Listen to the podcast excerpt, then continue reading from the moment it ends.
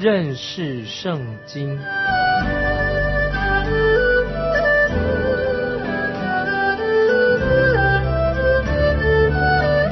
认识上帝的话，把上帝的话带到全世界。本节目是由认识圣经机构和环球广播电台联合制作，欢迎收听。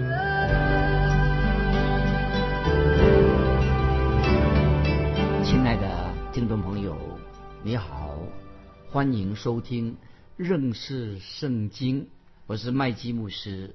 我们继续看旧约的拿红书，拿红书第三章八节。说你岂比挪亚门强呢？挪亚门坐落在众河之间，周围有水海做它的壕沟，又做它的城墙。那么挪亚门这个城市，就是我们今天仍然很熟悉的一个底比斯城。挪亚门城就是底比斯城的意思。底比斯城是。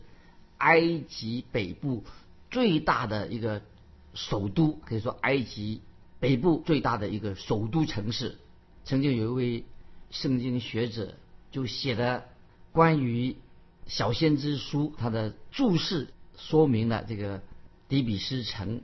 那么，听众朋友，现在我就要引用这位圣经学者他描述挪亚门这个大城的一段话，怎么说呢？他说：“他说埃及。”国在十八二十王朝的期间，他就是说，那是在埃及国第十八到二十王朝期间，法老王他的首都就是我们所说的底比斯城。那么埃及人曾经吹嘘他们建立了这个强大的啊这个坚固的城市，他们所建筑的。埃及人，我们所建筑的城市，连希腊罗马人都会喜欢这个城。希腊人和罗马人的偶像，也都设在设在哪里的？就设在我们这里所提到的诺亚门城。这个地理的位置，就是大家都会喜欢，因为地理位置很好。希腊人、罗马人，包括埃及人都到底比斯这个城做什么呢？出去拜偶像。因为这个它的位置是在尼罗河的两岸。因为设立了很大的一个神庙啊，就是神殿，供人去拜偶像，去膜拜偶像啊。曾经有一位希腊的诗人说，他说在挪亚门啊那个这个神殿当中啊，他居然是有一百道门啊，门有一百道这么多，那么是埃及人最主要的一个大的神庙，最主要的一个大大的神庙。神庙在这个里面。特别有一项啊，有一个偶像是什么呢？是公羊头啊，头那个人身公羊头，有一尊偶像是身体是人的身，头却是公羊头，大偶像在那里。在耶利米书四十六章二十五节，还有以西结书三十章的十四十六节，所以先知耶利米还有以西结都预言到神将来会审判这个邪恶。拜偶像的，就是这个城市，就是我们这里所提到的诺亚门这个城市，就是埃及人所称为的底比斯，是埃及北部最大的啊一一个城市。这个城市已经先知们预言了啊，神的审判会领导这个邪恶又拜偶像的城市。诺亚门这个城啊，它位置在哪里呢？它是在埃及尼罗河运河的之间，它的地理位置非常的好，尼罗河。就作为它的保障，每年尼罗河它会河水泛滥的时候，那么当时的亚述尼尼微人，他们就可以到挪亚门啊那个地方避难，因为那个地方洪水来的时候，尼尼微人呢，他们认为说啊，他们就到挪亚门那个地方避难。啊，可以逃避洪水，因为尼尼微城，尼尼微亚述的尼尼微城啊，没有像埃及这个首都啊这个挪亚门。那个地方那么安全，但是我们读圣经啊，我们读到拿昂书三章八节，我们看到神对尼尼微啊亚述的尼尼微人说，底比斯这个城，它的毁灭，神要毁灭这个城，可以作为亚述帝国的一个借鉴，就是神的审判要来临了。透过底比斯这个城，可以作为亚述帝国一个借鉴，因为亚述国啊，亚述人他也曾经摧毁过底比斯这个城。底比斯啊是一个，所以说刚才说了，已经是个大城，看起来好像这个城很难攻破它，非常坚固。但是亚述帝国却把底比斯这个城把它攻破了，把它毁了。但是这时候先知说明了。这也要作为亚述国自己的借鉴，因为底比斯这个城曾经虽然看起来坚固，但是被毁了，应该作为亚述帝国的借鉴。既然神曾经审判过底比斯城，那么表示神怎么样呢？神一定会审判亚述国的尼尼微城。所以用这个啊，先知拿红啊，就看看给他们给。亚述国做一个警告，神一定会审判尼尼微城，因为神的审判是公义的，因为神是公义的神，神的审判一定是合乎公义的。那么，听众朋友，今天在我们所住的这个世界上，我们要知道谁在掌权呢？不是这些各国的首领在掌权，神仍然是这个世界上的掌权者。列国啊，神在各国列国中谁掌权？乃是耶稣基督，我们的神掌权。那是我们刚才读先知拿红书告诉我们说，他说：“尼奇比挪亚门强呢？挪亚门坐落在众河之间，众河之间，众河是指什么呢？众河他用这个复数，表示挪亚门这个城市，这个埃及之前的一个重要的首都，表示它的有很多的河流啊，在它周围很多的河流。”尤其当尼罗河洪水泛滥的的季节，那水大洪水就来了，像像海变成海洋一样。但是啊，我们现在看南昂书三章八节的下半怎么说？周围有水，海做它的壕沟，又做它的城墙。所以这里描述底比斯这个城啊，这个大城，在这种啊有洪水来的来的时候，在建造完成的，经过这些。在洪水的季节，尼罗河的水虽然是会高涨，但是不能够淹没底比斯这个城，所以他们以这个底比斯这个城啊，是一个坚固、坚固非常坚固的城，并且又有河水可以作为这个城市的天然的保障。认为说底比斯城啊，这个埃及北国埃及的建造完成了一个一个首都啊，一个大城，既然有天然的屏障，啊，非常安全的。那么我们继续看《南王书》三章九节，《南王书》三章九节，古时和埃及是他无穷的力量，佛人和路比族是他的帮手。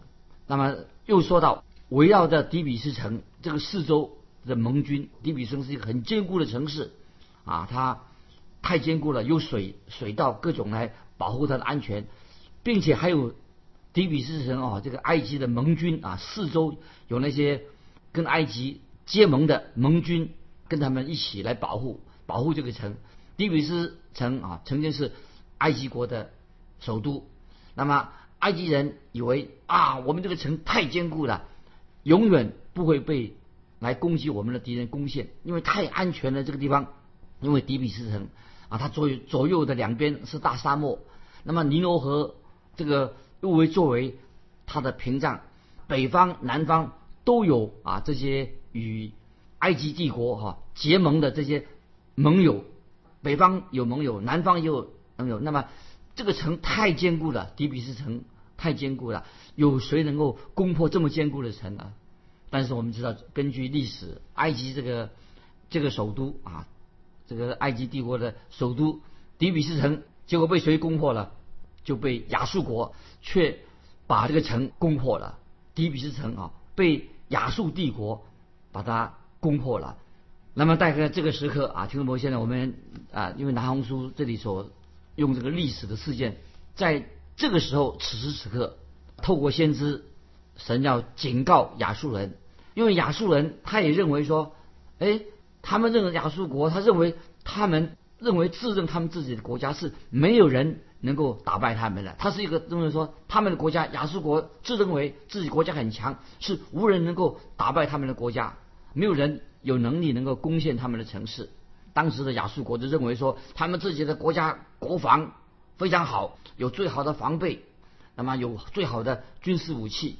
其实，听众朋友，今天我们会不会也是觉得说啊，我们国家的国防太好了，军事防备样样俱全了？其实，最好的国家的防备是什么呢？就是归向耶和华独一的真神，这个比较重要啊。这种坚固的城堡，就像埃及帝国的首都。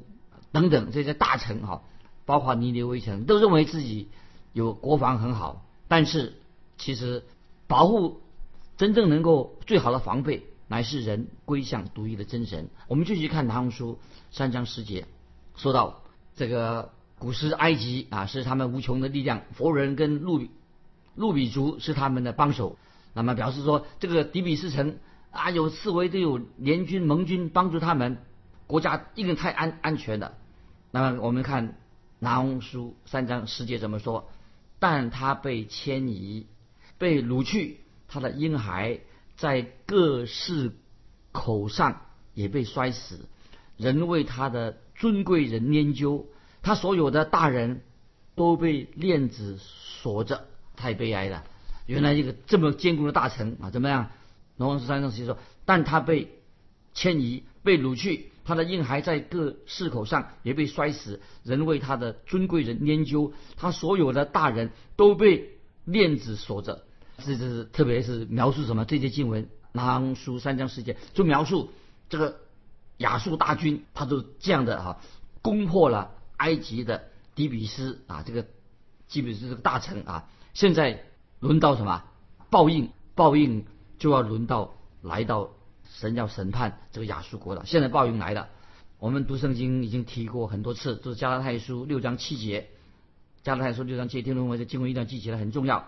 加拉太书保罗在加拉太书六章七节怎么说的？他说：“不要自欺，神是轻慢不得的。人种的是什么，收的也是什么。”所以我们继续看拿红书三章十一节，讲到神的审判来临了啊，来临了。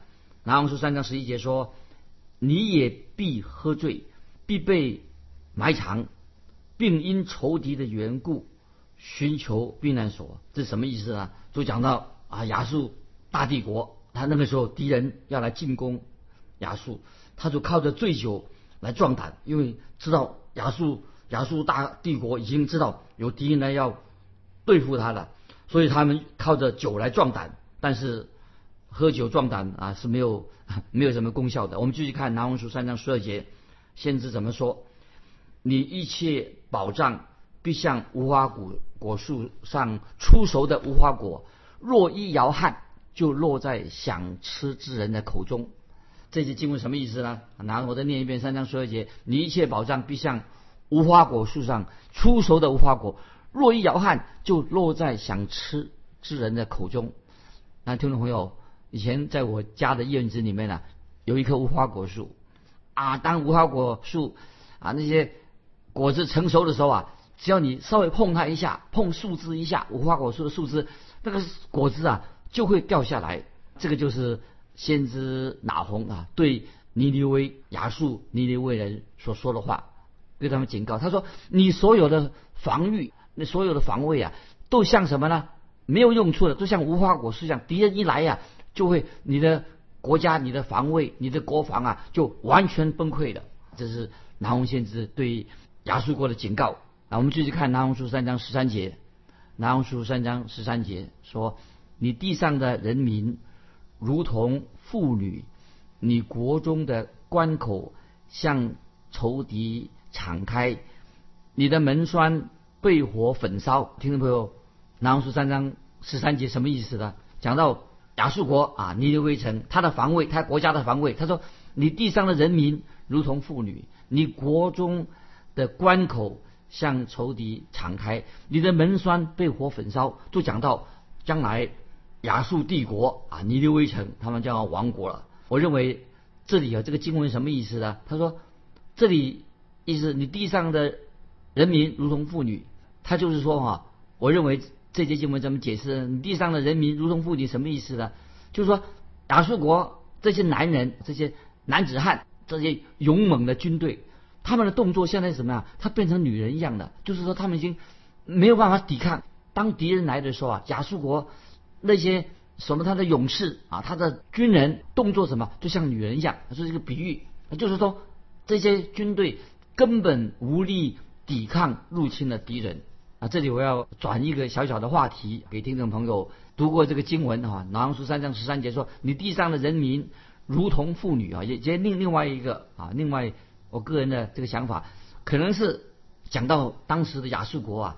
竟然怎么样？他说也可能是什么女人竟然又掌管了当时的权柄。他说，因为然后是三章十三节，你地上的人民如同妇女，就是说那那里面哈，那时候当掌管这个国家的权柄权权柄啊，居然是由女人啊，由妇女来掌管权柄。那么我个人呢有一个这样的想法，按照圣经所教导的，我认为妇女的职责不是从政。不是从政，我认为妇女的一个资格啊，就是女人的一个主要的职责是什么呢？姐妹一个职责呢？她应该她的职责是在管理她的家，在家庭当中做一个好的见证。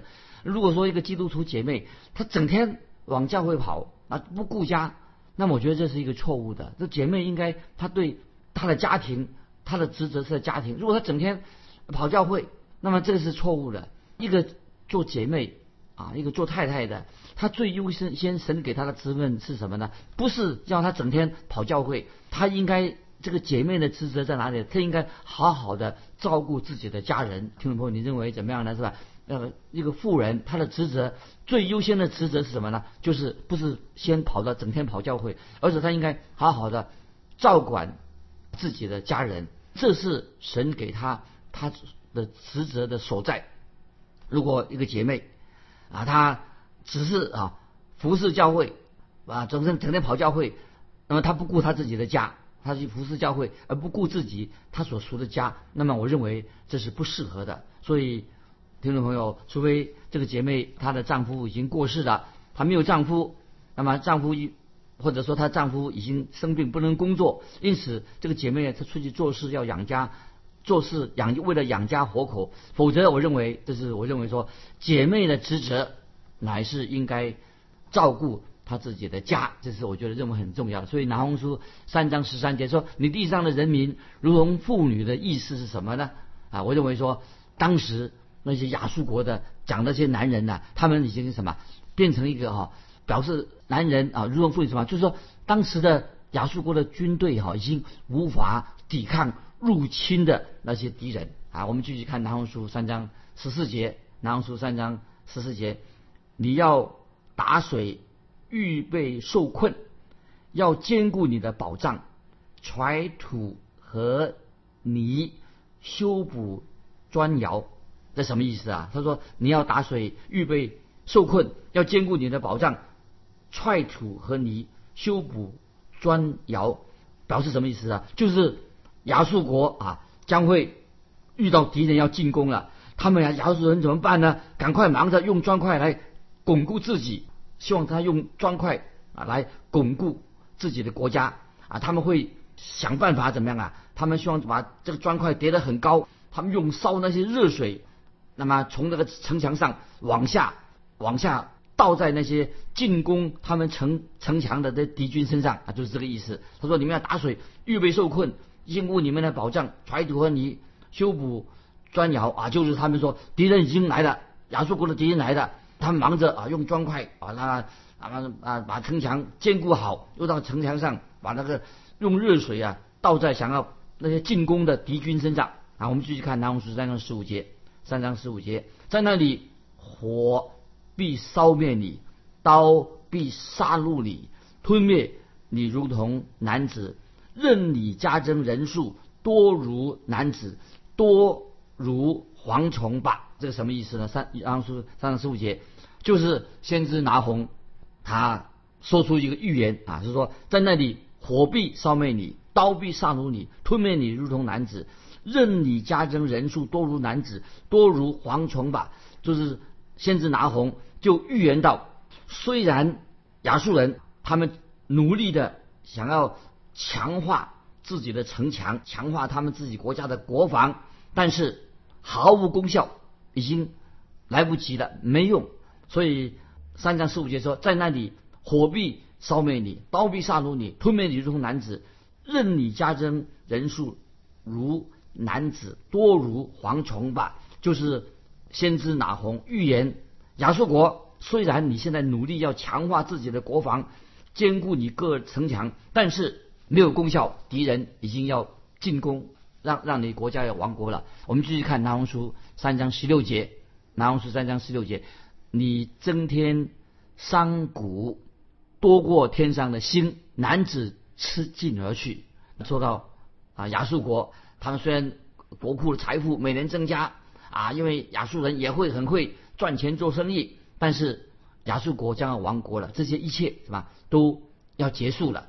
那么我们继续看南红书三章十七节，三章十七节，你的首首领多如蝗虫，你的军长仿佛成群的蚂蚱，天凉的时候齐落在篱笆上，日头一出便都飞去，人不知道落在何处啊！注意。然后十三十七什么意思？你的首领多如蝗虫，你的军长仿佛成群的蚂蚱。天凉的时候，齐落在篱笆上，日头一出，便都飞去，人不知道落在何处。意思是说，敌人进攻亚述的国家的时候啊，亚述国的领导啊，就是那些执政掌权的，他们怎么办呢？他们不去抵抗敌人，他们赶快怎么样？先想自己逃走，他们会把自己哈躲在。逃避一阵子，所以劳翁斯讲到说，将来啊，尼尼微城啊，这些亚述国敌人进攻他们的时候啊，这些领导啊，毫无毫无用处，他们想办法就先逃走，逃避一阵子。我们继续看拿红书三章十八节，十八节这样说：亚述王啊，你的牧人睡觉，你的贵胄安歇，你的人民散在山间，无人遭拒。就说到亚述国。那个时候，领导亚述国这些执政掌权的，他们到处的逃窜，最后沦落到什么？他们已经这些所谓的领导亚述国这些执政掌权的，已经再也没有办法来领导他自己的国家，领导他自己的百姓了。表示说，那个百姓们啊，他们亚述领导自己的逃散了，所以国家已经要要灭亡，要要被别敌人攻陷了。现在听众朋友，我们就看。啊，神怎么样对亚述尼尼微人怎么说？那么神用非常坚决、坚决、很清楚的口气对亚述尼尼文说话，就对亚述国说话。我们听起来的话，会真正的胆战心惊。那么神就说了，审判将要到来的时候非常可怕。来，我们看拿红书三章十九节，这些经文很重要。你的损伤无法医治，你的伤痕极其重大。凡听你信息的，必都因你向你拍掌。你所行的恶，谁没有时常遭遇呢？这里注意这些经文很重要。然后三章四，我再念一遍：你的损伤无法医治，你的伤痕极其重大。凡听你信息的，必都因此向你拍掌。你所行的恶，谁没有时常遭遇呢？就说到他们这些别的国家的人对亚述国哈。因为亚述国是很残酷的一个国家，说他他们的恶行一再犯罪行恶，那么这成为亚述人亚述帝国的生活方式了。今天听众朋友，有人有时说，就是就是好像要怪罪于神啊，他认为说啊，神是犯了什么错？为什么神竟然应许那些邪恶的事情发生在亚述国的身上呢？神为什么不阻止不阻止那些邪恶的事情发生呢？听懂没有，我们想一想，神对这些抱怨的人，今天如果有人抱怨说，神为什么不管管管这些邪恶的事情？神有话要对啊说这种话的人说，神为什么让那邪恶继续发生下去？神为什么不阻止呢？那么神要说话的，神的话，神告诉我们很清楚，神要有话对我们说，哎，对这些抱怨神的人说，神说我必会断然处理这个事情。神是在掌权，神必会断然处理啊这种邪恶的事情。那么神已经做的，亲爱的听众朋友，你当看看你的周围啊，今天世界有许多许多不公不义的事情，但是听众朋友你要知道，神一定会审判，神一定会处理这些不公不义的事情，因为神是公义的，神也是慈爱的，所以，所以我们看到耶和华，耶和华真神不久就会毁灭尼尼微大城，就是把这个亚述国把它毁灭了。那么，但是神这样做，公义的神，他仍然是一个蛮有恩典慈爱的神。所以从此我们知道，神的审判啊就已经啊临到了尼尼微城。让亚述国从地上完全的消失了，所以今天啊，从地图上我们再找不到亚述国的。那么今天我们就把拿红书啊做了一个结束啊，我们提醒听众朋友，我们的神是公义的神，又是施恩怜悯的神。那么听众朋友啊，我要问你一个小小的问题：今天我们向世人传福音的时候，那么有时候遇到人抵挡福音啊。那么，听众朋友，有人如果故意抵挡福音的时候，你该怎么样处理那些抵挡福音的人呢？欢迎你来信啊，跟跟我分享啊，你传福音遇到这种困难的时候该怎么办？那么经文我们已经查完了，我们下次拿红书结束了，我们下次要查考哈巴古古书，哈巴古书是我们下一次要查考的旧约的经文。欢迎听众朋友啊，你来信跟我们分享你读经的心得。那么来信可以寄到环球电台认识圣经麦基牧师说，愿神祝福你，我们下次再见。